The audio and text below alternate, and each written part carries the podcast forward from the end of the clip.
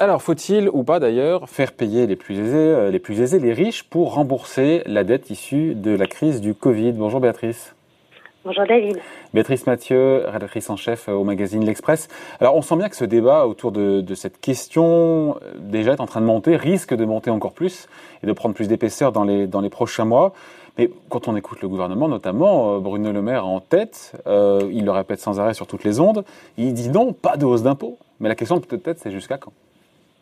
Oui, oui, oui. Jusqu'à quand? Parce qu'on voit bien que à droite comme à, gauche, la question des inégalités euh, créées par euh, cette pandémie euh, sont dans les, questions sont de plus en plus nombreuses et on se dit que face à la violence de la récession qui a fait basculer hein, tous les comptes de l'État et de la sécurité sociale dans le rouge vif, on a encore vu les, comptes de l'UNEDIC hein, qui sont catastrophiques, mais il va falloir trouver de nouvelles alors pour le moment, le gouvernement reste droit dans ses bottes en disant euh, il n'y aura pas euh, d'impôts, il n'y aura pas aussi d'effacement partiel euh, de la dette, sauf que comment on fait? Alors et, donc revient cette question de l'augmentation des prélèvements sur les ménages les plus les plus aisés.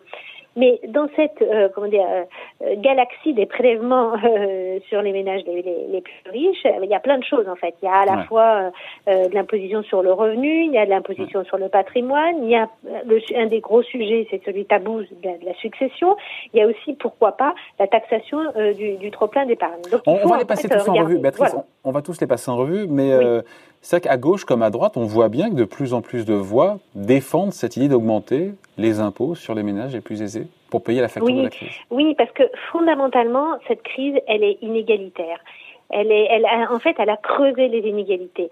Euh, de revenus ou de euh, patrimoine Des inégalités de patrimoine.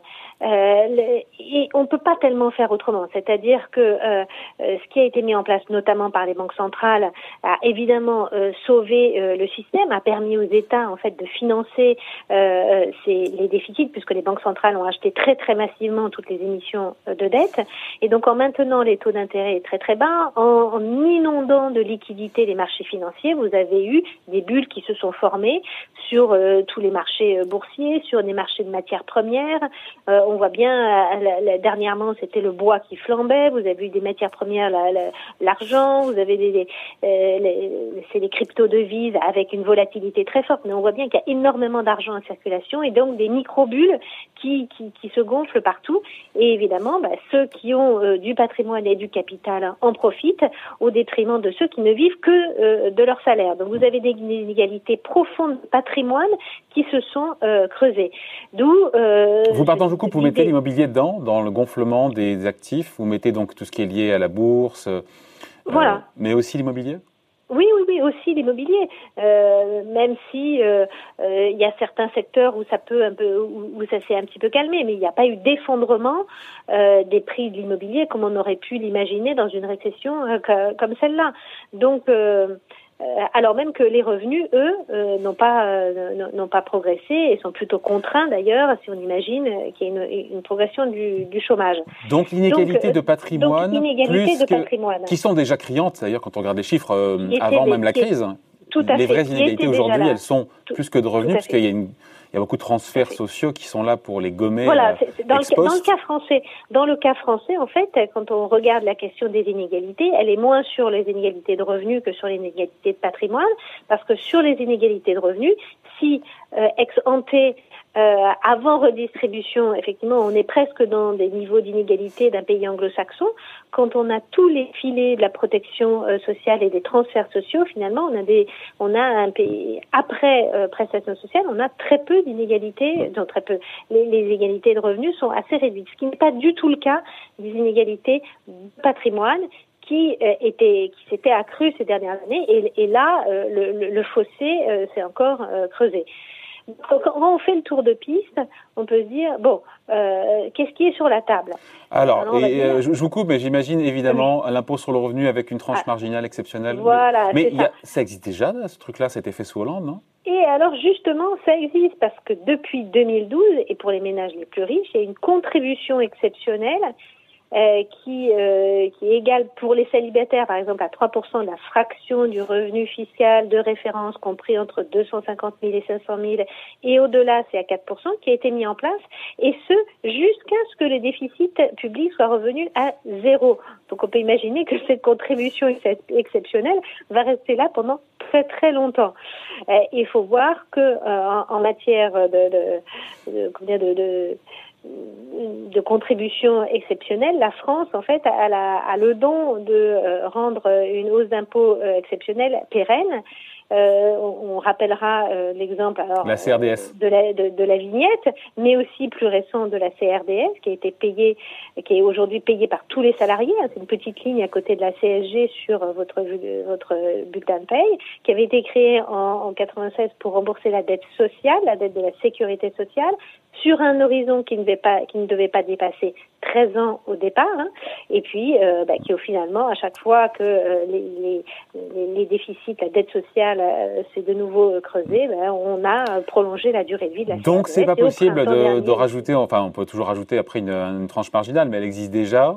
Elle existe déjà, et comme on a dit au début, finalement le problème n'est pas tant les inégalités de revenus que de patrimoine. Eh ben, on taxe le patrimoine, mais dans ces cas-là, ça serait le retour déguisé de l'impôt sur sur la fortune, non? Alors voilà, là où en France on est dans une situation particulière, c'est qu'il y avait, c'est un totem, hein, la suppression de l'ISF euh, et, son remplacement euh, par, l'IFI. Euh, il n'empêche que c'est là aujourd'hui que le, le, le, sujet est majeur et on voit bien que en Angleterre, au Royaume-Uni, euh, le, sujet est sur la table. Il l'est aussi euh, aux États-Unis, dans une grande partie de l'Amérique latine aussi.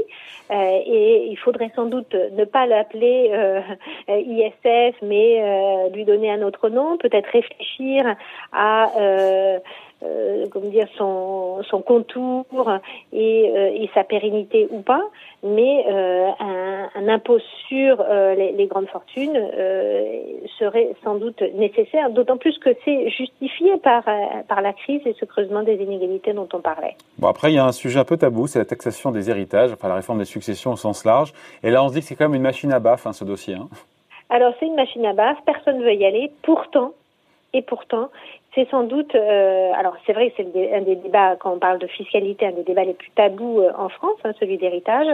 Mais euh, quand on regarde les statistiques, là encore, elles interrogent.